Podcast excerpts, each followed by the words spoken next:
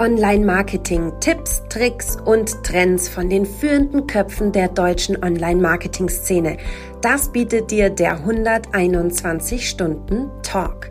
Wir wünschen dir viel Spaß.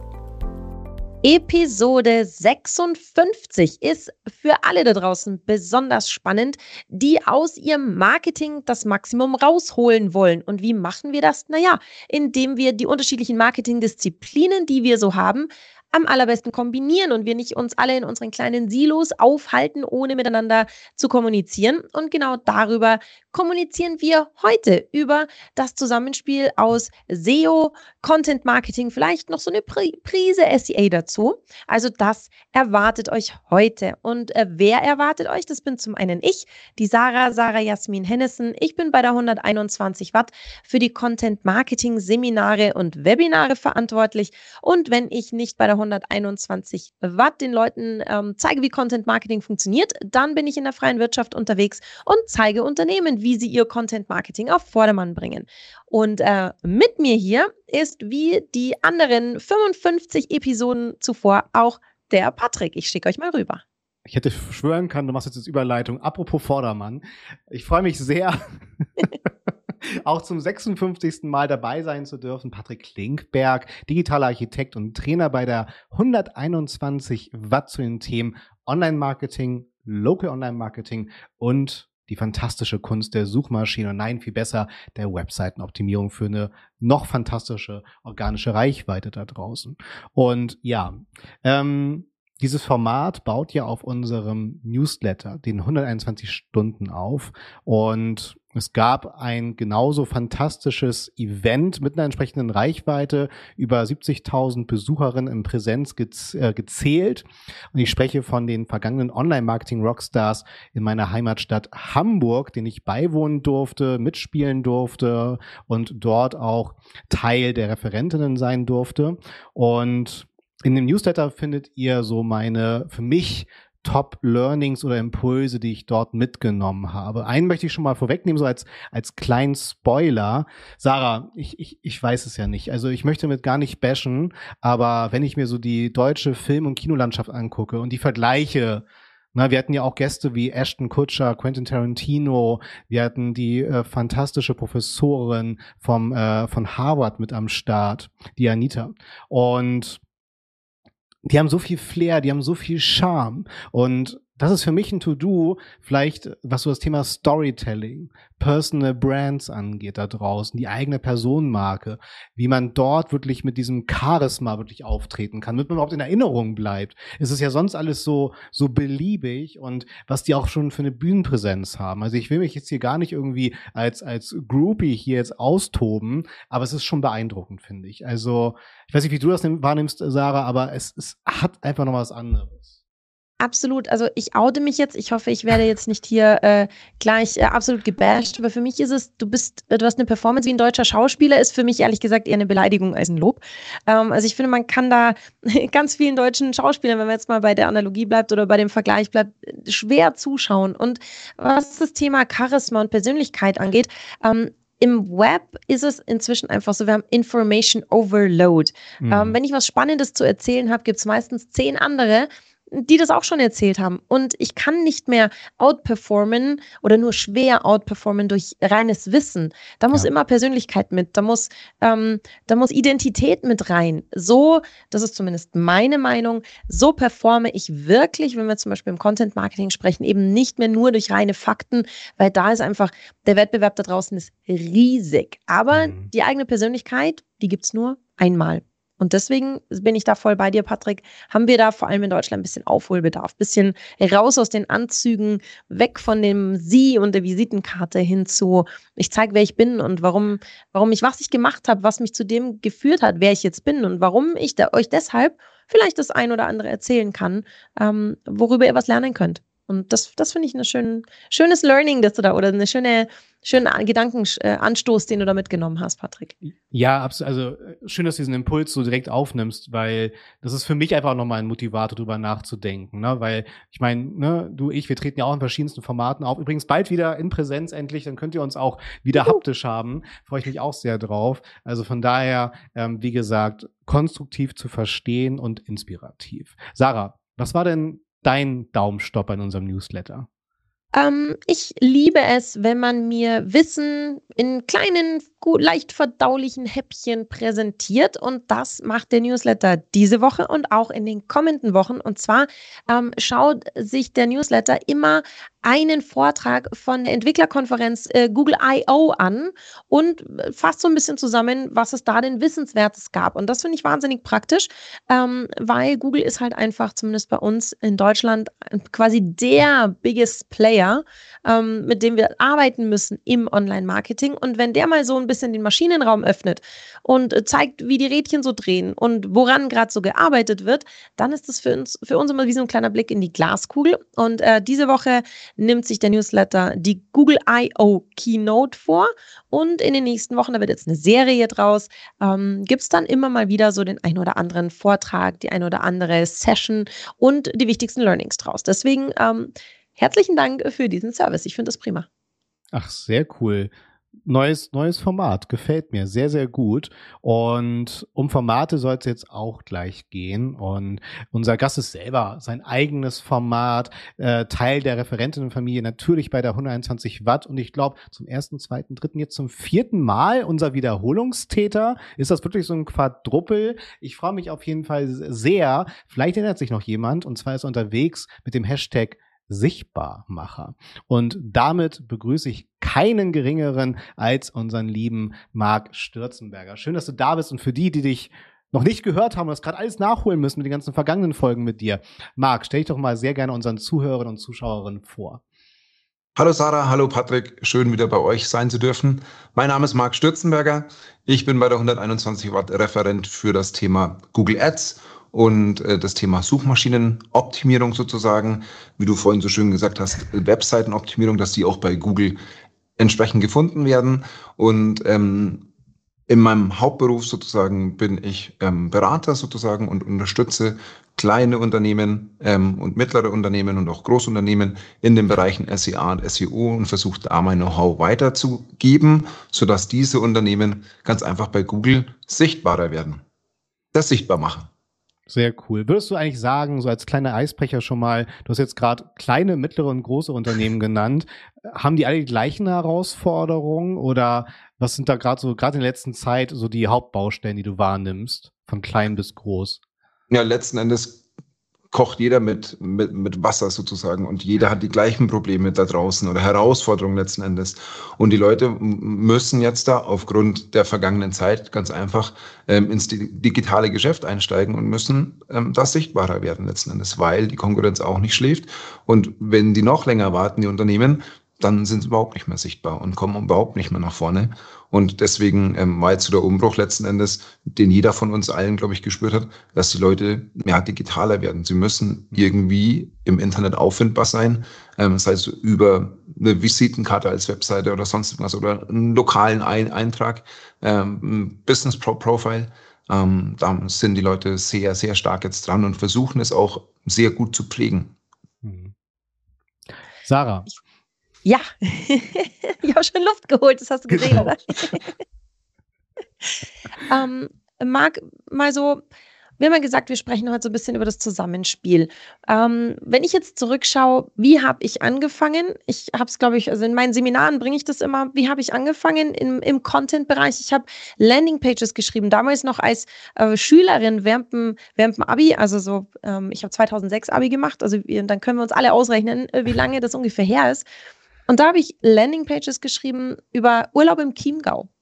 Und äh, die Sätze, die ich da geschrieben hatten, hatte, lauteten, ähm, wenn du zum Urlaub im Chiemgau aufbrichst, dann vergiss beim Packen deines Koffers für den Urlaub im Chiemgau deine Kamera nicht, damit du von deinem Urlaub im Chiemgau Fotos machen kannst, dass wenn du von deinem Urlaub im Chiemgau wieder zu Hause bist, du deinen Freunden diese Fotos von deinem Urlaub im Chiemgau zeigen kannst. So, jetzt spulen wir mal so locker flockig 15, 16, 17 Jahre vor und sind im Jahr 20 2022 und auch im SEO des Jahres 2022 angekommen. Was sagst du mir, wenn ich mit so einem Satz auf meiner Landingpage zu dir komme? Ist Boah. ja erstmal die Frage, ob Marc das Keyword erkannt hat. ich packe meinen Koffer und nehme mit. genau. Ja, äh, brutal langer Satz, gell? Und ich weiß gar nicht, ob das die Leute auch im Internet lesen, weil letzten Endes ähm, kommt der Kunde auf die Webseite und äh, möchte sich erstmal schnell orientieren. Und wenn er mit so einem Satz erschlagen wird, ähm, geht er, glaube ich, lieber. Und ich glaube, heutzutage ähm, schreibt man eher kürzer, in kleinen Häppchen, so wie du es auch gesagt hast, wie der 121 Watt Newsletter, ähm, dass du die Sachen viel schneller, viel leichter verarbeiten kannst, dich orientieren kannst. Worum geht's denn auf der Webseite? Ähm, und letzten Endes ähm, das Fokus-Keyword oder das Hauptthema an sich, klar, was wahrscheinlich mit der Überschrift schon klar, Urlaub im Chiemgau. Ähm, aber der Kunde liest es gar nicht, glaube ich. Also ist für, er ist völlig überfahren. Erstmal er kommt auf die Webseite und du erschlägst ihn gleich mit einem Megasatz. Vor allem, du kannst mir vorstellen, wie angenehm das damals war, solche, solche Landingpages zu texten. Mhm. Das war ein absoluter Albtraum. Ich meine, ähm, jeder fängt mal klein an. Als äh, Schülerin äh, Landingpages texten war natürlich ein super Einstieg damals, aber ähm, heute macht Content deutlich mehr Spaß auch Landingpage-Content macht deutlich mehr Spaß, weil wir einfach komplett weggekommen sind von sowas. Und ich glaube, wir sind schon mittendrin im Thema. Und zwar so die, ähm, das Zusammenspiel von SEO und Content. Damals Klar, ganz, ganz, ganz, ganz alte, wahrscheinlich auch sogar schlechte SEO-Schule. Äh, wir versuchen, so viele Keywords reinzustopfen, wie irgendwie geht und äh, der arme Redakteur muss es dann ausbügeln. Ähm, wie siehst du denn, äh, lieber Marc, das Zusammenspiel? Wie arbeitest du tagtäglich mit deinen Kunden? Arbeitest du mit dem Content-Team zusammen? Also wie ist so die Entwicklung aus deiner Perspektive vom Thema Content? Weil ich meine, diese, dieser Satz aus dem äh, Urlaub im Chiemgau kann man nicht wirklich als Content bezeichnen, was man sozusagen oder qualitativ, qualitativen Content versteht. Wie siehst mhm. du, ähm, hat sich dieses Zusammenspiel entwickelt und in der täglichen Arbeit bei dir auch? Ja, das Zusammenspiel ist zum einen enger geworden und du musst dir persönlich erstmal selbst mehr Fragen stellen. Für wen schreibst du den Text eigentlich? Oder was, was briefst du dann beispielsweise an das Content-Marketing-Team, ähm, was entsprechend auch zurückkommen soll? Wir haben das Fokus-Keyword, Urlaub im Chiemgau beispielsweise. Und ich mich, muss mir dann erstmal Gedanken machen, ähm, welche Zielgruppe habe ich denn beispielsweise? Wer möchte denn im Chiemgau Urlaub machen? Sind es die 14- bis 25-Jährigen, an Anführungszeichen? Die fahren vielleicht noch mit ihren Eltern, die 14-Jährigen. Aber ähm, habe ich eher eine jüngere Zielgruppe? Habe ich eher die Oldtimer in Anführungszeichen? Ähm, oder ähm, habe ich eine, eine Familie, die im Chiemgau Urlaub machen kann, die ja dort auch gut Urlaub machen kann? Und letzten Endes ähm, muss ich diese Informationen erstmal für mich sammeln. Wen möchte ich mit meinem Text ansprechen? Ich kann ja auch alle Zielgruppen letzten Endes ähm, auf meiner Webseite ansprechen. Die Frage ist dann, ob ich dann den gleichen Inhalt brauche oder ob ich das dann ein bisschen abstufe. Und diese Informationen, wenn ich die zuerst mal gesammelt habe, wer ist es überhaupt, wer kommt da zu mir, welche Interessen hat der, was kann der in seinem Alter, in seinem Segment entsprechend machen, unternehmen, diese Informationen muss ich natürlich auch an das Content-Team weitergeben, damit ich letzten Endes auch einen guten Text zurückkomme, bekomme, den ich dann auf meiner Webseite veröffentliche.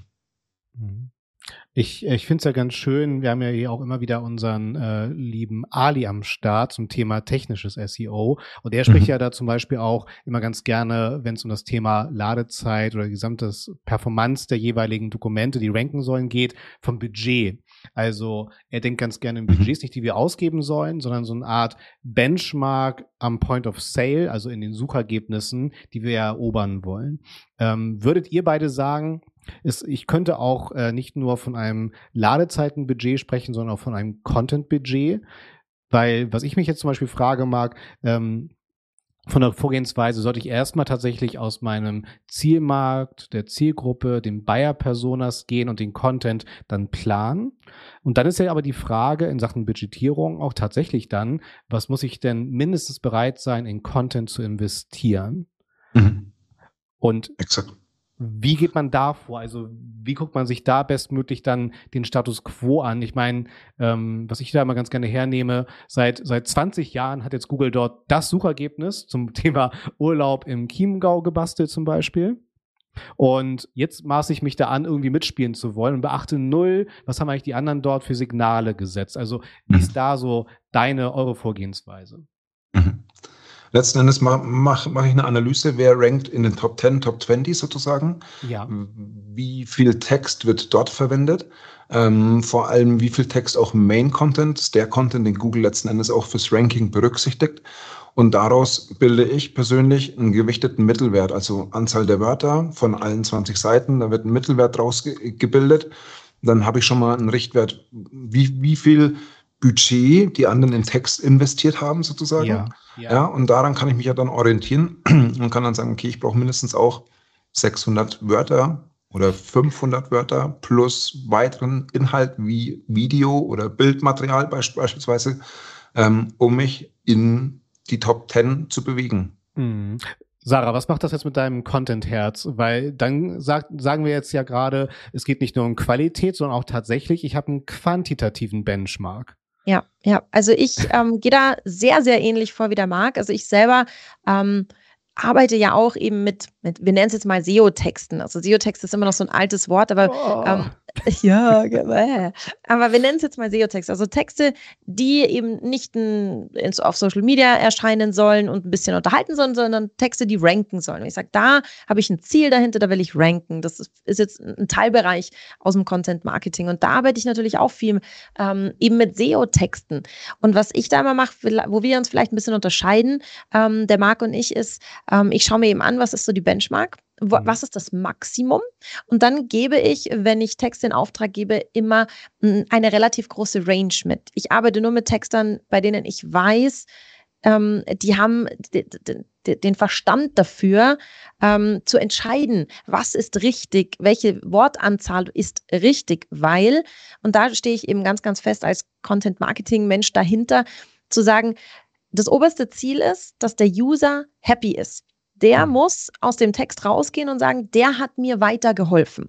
Und wenn ich mich jetzt hinsetze, schaue ich mir natürlich an, was sagen mir die ganzen Tools, welche, welche, äh, welche Begriffe verwenden die anderen. Ich schaue mir die Top 10 an. Vielleicht werde ich da auch nochmal inspirieren und sage, wow, spannend, stimmt, Urlaub im Chiemgau ist ja äh, auch der Chiemsee, Chiemsee-Schifffahrt zum Beispiel, hatte ich vielleicht gar nicht auf dem Schirm, will ich mit mhm. unterbringen.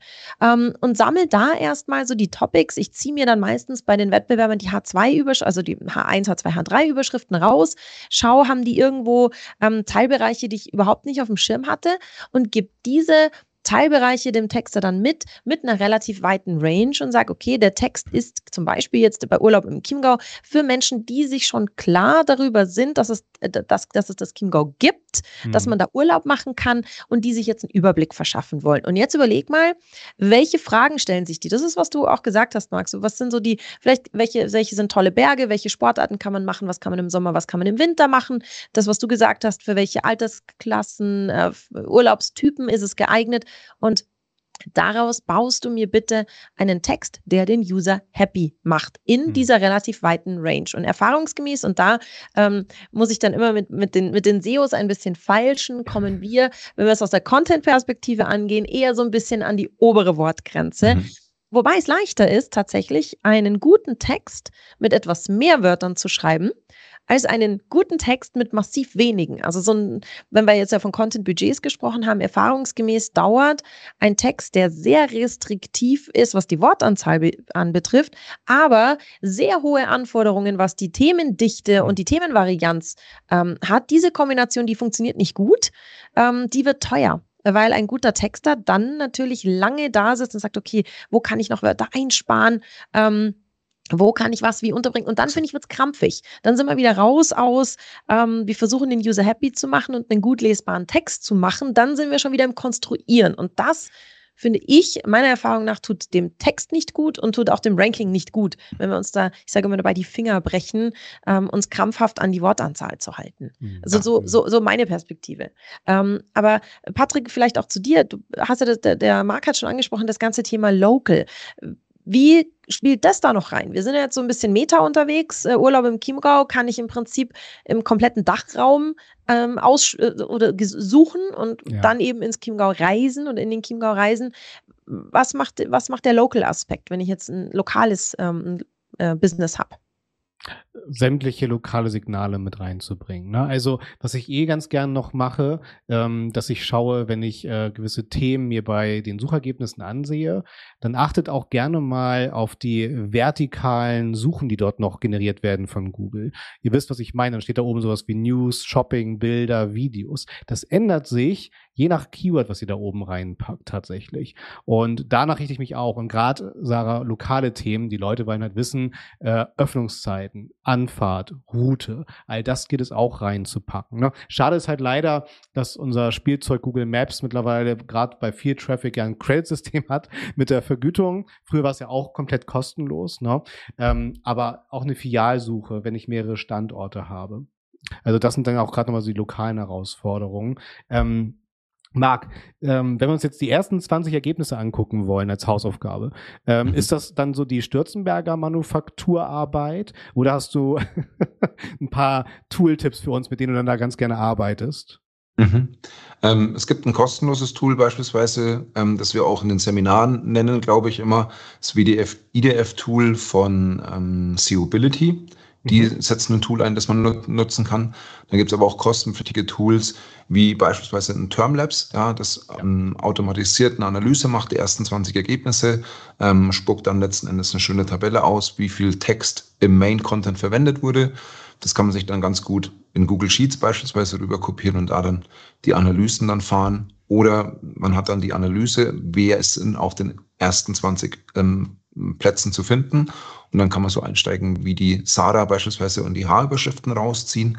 Ähm, da gibt es sicherlich auch ein Tool, das vielleicht die Sandra, ähm, äh, die Sandra sage ich schon, die Sarah, Entschuldigung, Sarah, äh, es die Sarah verraten wird. Ähm, das sind so meine Tools, die ich ähm, einsetze. Ähm, weil wenn man sich jetzt hinsetzen müsste, die Top 20 durchgeht, ja. dann kostet schon ein bisschen Zeit letzten Endes. Ähm, zum Thema Tool, ich liebe ganz einfaches äh, Browser-Plugin SEO Meta in One Click. Da ähm, Chrome-Plugin, gehst auf die Seite und der schießt dir die ganzen Metas raus und die kopiere ich mir dann einfach raus. Mhm. Fertig. Okay. Also ähm, da bin ich äh, relativ easy unterwegs. Ich mag Term Termlabs auch sehr gerne. Ja. Mhm. Ähm, aber was ich immer ganz, ganz wichtig finde bei den ganzen Tools ist, man darf seinen eigenen Kopf nicht vergessen dabei. Also wenn ich mir jetzt äh, anschaue bei Termlabs, was sind die häufigsten Begriffe, die Wettbewerber, die auf dieses Keyword ranken, verwenden, da ist ganz oft auch Grütze dabei.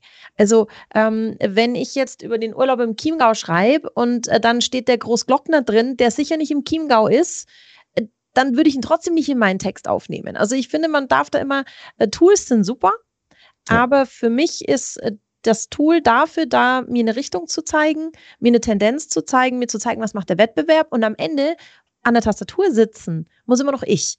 Oder in, im Fall eines äh, SEOs das Briefing für den Texter schreiben, muss immer noch der SEO mit seinem eigenen Kopf und nicht das Tool. Richtig. Und das finde ich ist so ein, wir alle lieben Tools, sie machen das Leben häufig einfacher, aber sie helfen nicht dabei, äh, dass wir unsere Hausaufgaben nicht machen. Die müssen wir trotzdem ja. machen. Mhm. Das gebe ich auch immer meinen Teilnehmern mit und sage ihnen, das wichtigste Tool, was ihr einsetzt, sitzt zwischen unseren Ohrwascheln, ja, äh, der Kopf. Und es gibt so viele Tools da draußen, die, die wir kaufen können, die uns irgendwelche Informationen ähm, zurückspielen. Aber wir müssen die auch irgendwie bewerten. Wir müssen äh, uns die Frage stellen, macht es überhaupt Sinn, was das Tool uns zurückgibt? Ja? Ähm, und das ist das wichtigste Tool nach, nach wie vor für mich, dass, dass, dass man bewusst auch mal das Ergebnis anguckt und sagt, macht es Sinn? Kann es sein? Ähm, wenn ja, ist ja vollkommen okay. Aber der Großglockner in, in Chiemgau, ich habe ihn noch nicht gesehen. ja, ganz wichtig. Also, Marc, du hast ja auch betont, man muss sich unbedingt dann den Inhalt, den Content, den Main-Content der jeweiligen Seite anschauen. Und ja. da geht's ja schon los bei vielen Tools, Tools. die einen Schluck aufbekommen. Ne? Exakt. Mit, ne, den Cookie-Text mit reinsetzen, die Navigation mit reinsetzen. Das fällt dir natürlich noch schwer. Ne? Ja. Aber ähm, da nochmal SEO, Content, Dream Team Marketing, das fand ich auch nochmal eine ganz wichtige Information, weil ich sehe noch so viele Webseiten von großen Brands da draußen, da mach's, ähm, die den Content im Footer gesteckt mm. haben. Mega. So, und die Pointe Au ist Außerhalb noch, dass, vom Footer, gell? Ja, ja. Und die Pointe ist eigentlich noch viel schlimmer, dass wenn du in den Quellcode gehst, ist dieser Div-Container auch noch als Footer SEO-Text betitelt, so, ne? Und das, ja, also wie gesagt, also das ist ja auch nicht klar geworden. Google ist da historisch geprägt, haben wir alles durch, weiße Schrift auf weißem Hintergrund. Ich bin da, also typografisch sollte man sehen, dass man stolz auf den Content ist. Und Exakt. Also das ist ja auch so, dass, dass er in, in ganz kleinen Schriften ähm, eingepflegt wurde, ja. Das mhm. lädt ja auch nicht zum Lesen ein. Letzten Endes, wie du schon sagst, ich baue Inhalt für meinen Nutzer. Klar hat er irgendwie wieder einen SEO-Faktor, ja. Aber ähm, Ziel sollte sein, dass der Text so geil ist, dass er vom, vom Nutzer gelesen wird. Ja, und der sagt, ach cool, hätte ich hier gar nicht erwartet, ähm, komme ich vielleicht nochmal zurück. Ja, und schon habe ich ihn wieder, dass er ähm, nicht nur einmalige Besucher war, sondern Wiederkehrer und dann kann ich ihm vielleicht das nächste Contentstück auch anbieten. Kann sagen, hey, pass mal auf, wir haben nicht, nicht nur den Inhalt, sondern ähm, du findest auch noch ähm, im Berchtesgadener Land von mir aus, ja, Reisetipps oder sonst irgendwas, wo du hinfahren kannst. Ich sehe das ganz oft, äh, wenn ich mit, mit Unternehmen arbeite, dann, ja, mein SEO hat gesagt, ich soll.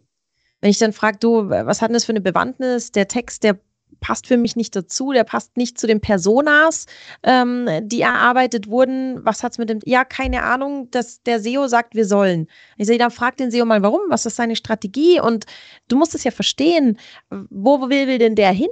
Äh, weil wenn ich eine SEO-Strategie habe und dann habe ich eine Content-Strategie und dann habe ich im besten Fall noch eine SEA-Strategie und die drei kennen sich gar nicht, dann ist es gar keine Marketingstrategie. Das wird nicht funktionieren oder das wird bei weitem nicht so funktionieren, wie es funktionieren kann, wenn wir die drei zusammenschalten. Ich meine, welche Aufgabe habe ich im Content? Welche Aufgabe habe ich sehr häufig auch im SEO?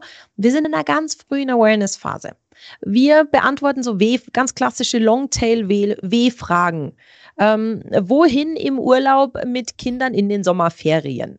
Das wäre so ganz früh. Und dann so, oh, by the way, es gibt, es gibt Chiemgau und, und da gibt es tolle Seen und tolles Zeug für Kinder. Und dann gehen wir weiter rein. Und dann kommt man dann irgendwann, dass der googelt äh, Hotel im Chiemgau. Und dann kommen wir mit SEA dazu. Und wenn die alle nicht zusammenarbeiten und jeder irgendwie sein eigenes Süppchen kocht und der eine macht Urlaub im Chiemgau und der andere macht Ferien im Chiemgau und der, der nächste macht äh, Reisen Chiemgau, dann wird es schwierig. Und das ist das, was ich sehr häufig sehe, dass die, die wichtigen Köpfe im Marketingteam sich überhaupt nicht bewusst sind, wie wichtig immer auch der andere ist. Man eben nicht nur selber und wie wichtig das Zusammenspiel ist.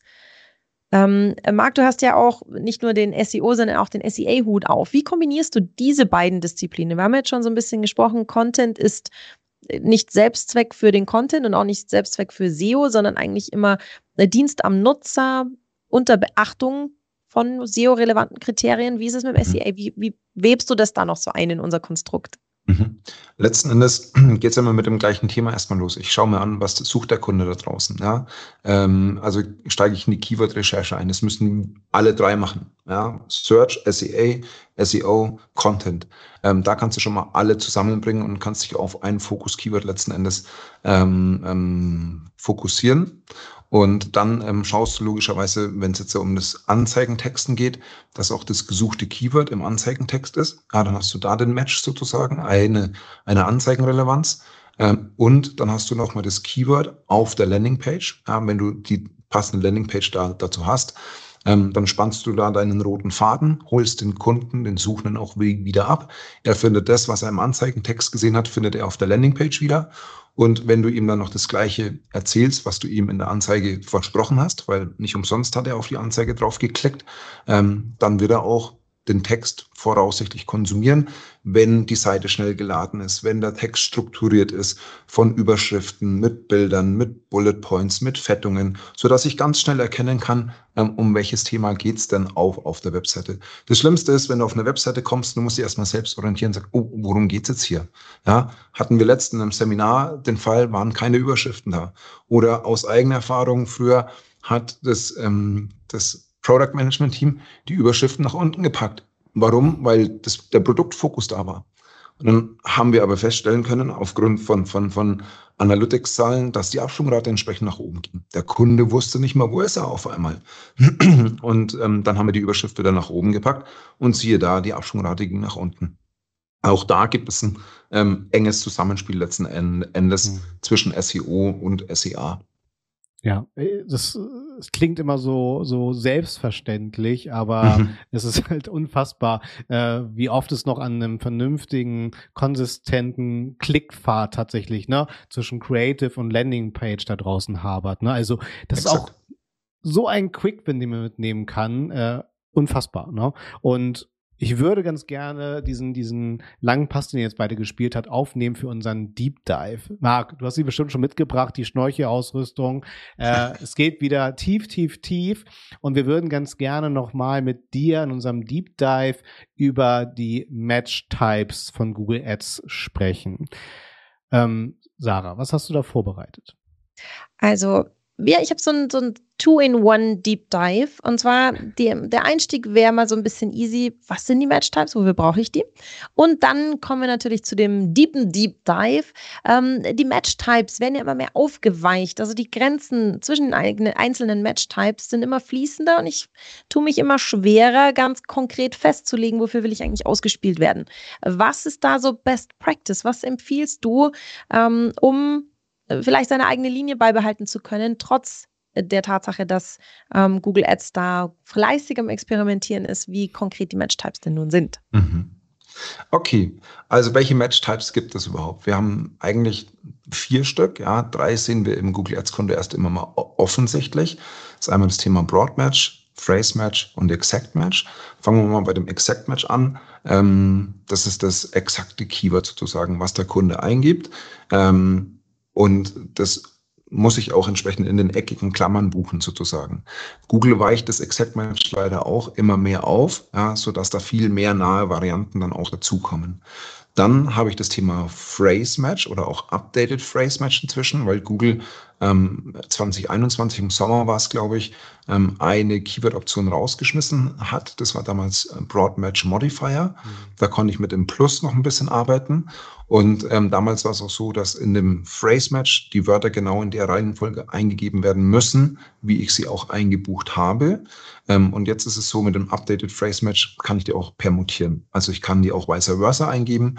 Das heißt, ich kann damit ähm, schon mal mehr Keywords abdecken und ich kann vor und nach dem Frage, äh, Fragezeichen, Anführungszeichen, kann ich auch nochmal Wörter schreiben. Günstige schwarze Schuhe, wenn mein Keyword schwarze Schuhe ist beispielsweise. Und beim Thema Broadmatch, da bin ich am, am weitesten gefasst. Da habe ich am weitesten, oder mehr Reichweite sozusagen. Wenn ich da Schuhe eingebe, könnten auch Golfschuhe kommen, es könnten Sneaker kommen, es könnte irgendein Begriff kommen, der annähernd zu der Suchintention entsprechend passt. Mhm. Google versteht es schon inzwischen ganz gut ähm, und macht da auch einen ganz guten Job letzten Endes. Ähm, das sind die drei sichtbaren ähm, Key, äh, Key Matches, Match Types. Ähm, und was wir nicht immer sehen, ist, ist das auszuschließende Keyword, also die Keywords, mit denen wir nicht gefunden werden wollen. Ja, das ist auch noch ein Match-Type, der jetzt nicht so offensichtlich ist, aber den sollten wir auch verwenden, um die Qualität der Suchanfragen zu verbessern, zu steigern. Und letzten Endes ist es dann auch so, je exakter ich werde, desto relevanter werden meine Anfragen auch. Und je weiter gefasst ich bin im Broadmatch, desto ja, weiter gefasst bin ich, je, desto mehr Reichweite habe ich. Also von der Reichweite zur Relevanz letzten Endes. Hm. Das mal zur Einordnung und zum Verständnis. Könnte man daraus die Analogie basteln, okay, je mehr ich Richtung Brand gehen möchte, desto eher eignet sich dann der Broad Match, wo Google auch sagt, komm, vertrau mir, ich spiele dich dann schon aus, wenn du dich in dem Bereich zum Beispiel Lebensmittel online bestellen, positionieren möchtest und deine Marke kommunizieren willst. Wäre wär eine Herangehensweise mit dem Broadmatch. Letzten Endes mhm. sollte ich mir heutzutage, äh, heutzutage schon Gedanken machen, mit welchen Kombinationen wird dann meine Marke gesucht. Da gibt es ja ganz viele Tools, Keyword-Tools, wo ich das entsprechend abfragen kann.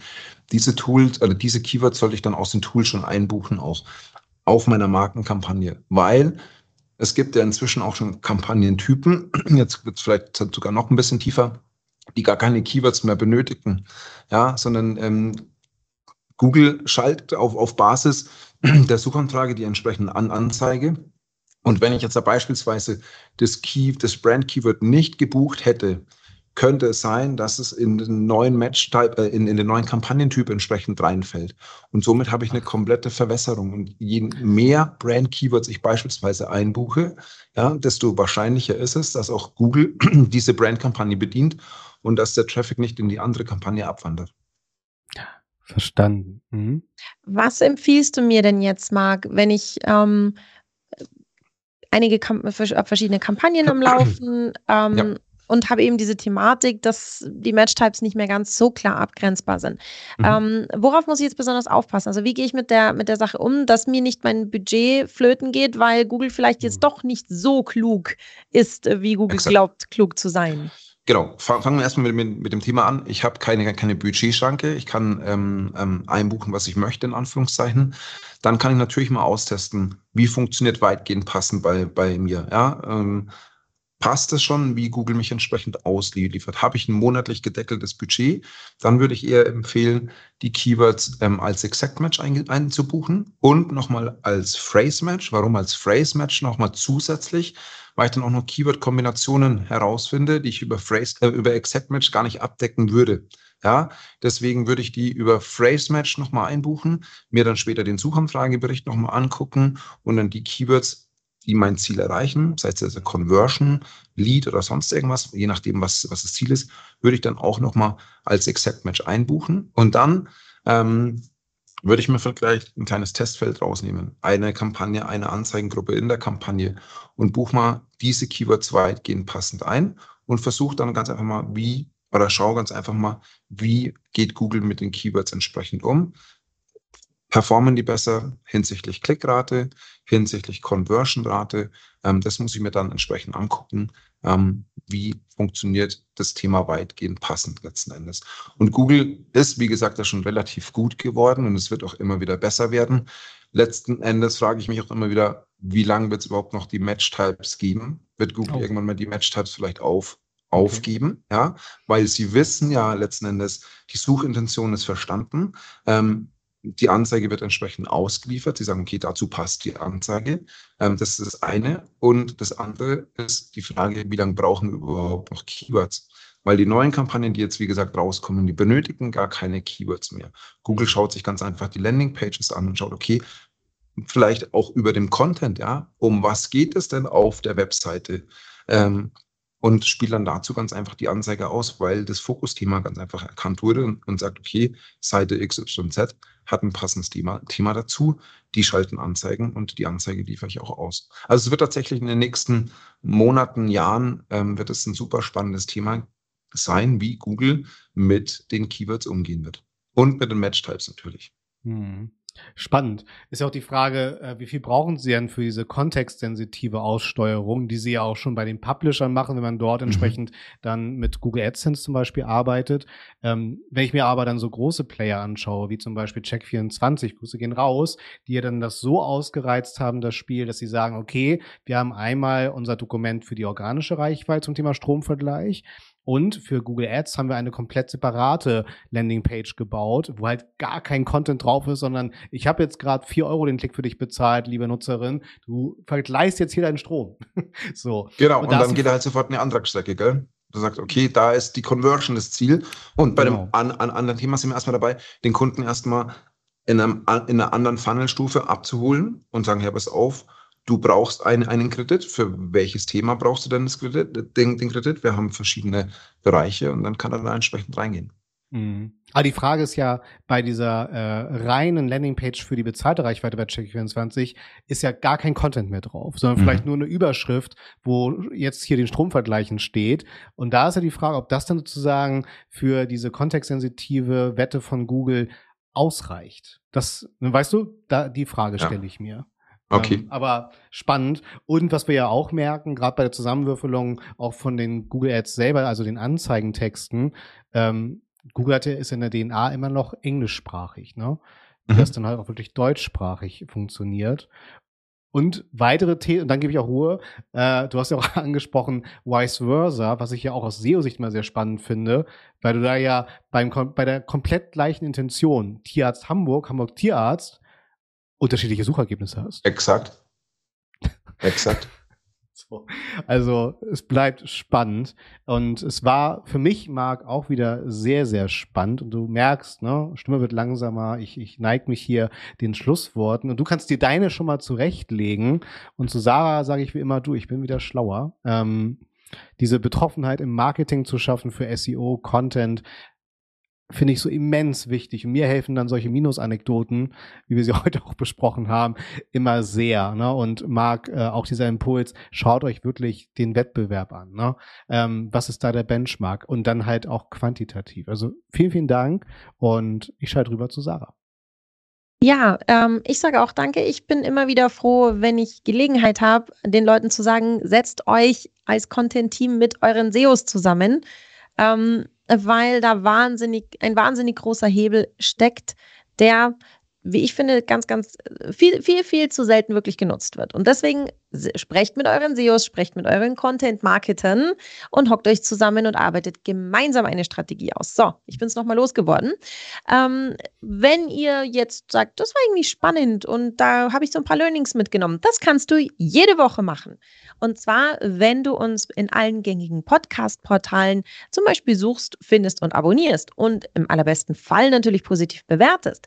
Wenn du jetzt äh, lieber zuschaust bei unseren ähm, vergangenen 55 und auch bestimmt noch kommenden 55 Episoden, dann kannst du das bei YouTube, Facebook und Instagram machen.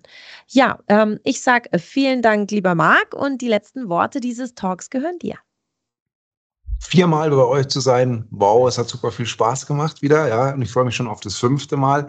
Und ähm, ich kann mich nur anschließen. Ja, die Teams müssen zusammenarbeiten, die müssen sich austauschen, sie müssen an einem Strang ziehen. Wenn jeder an verschiedenen Strängen zieht, dann wird das Ganze nicht zum Erfolg kommen. Ähm, sprecht miteinander, sprecht frühzeitig miteinander und schaut, dass ihr ähm, SEA mit SEO, mit dem Content-Team ähm, verbindet und dann werdet ihr auch langfristig zum Erfolg kommen.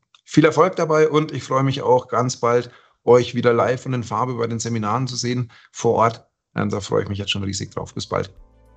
Sagt Marc, der Sichtbarmacher Stürzenberger beim 121 Stunden Talk.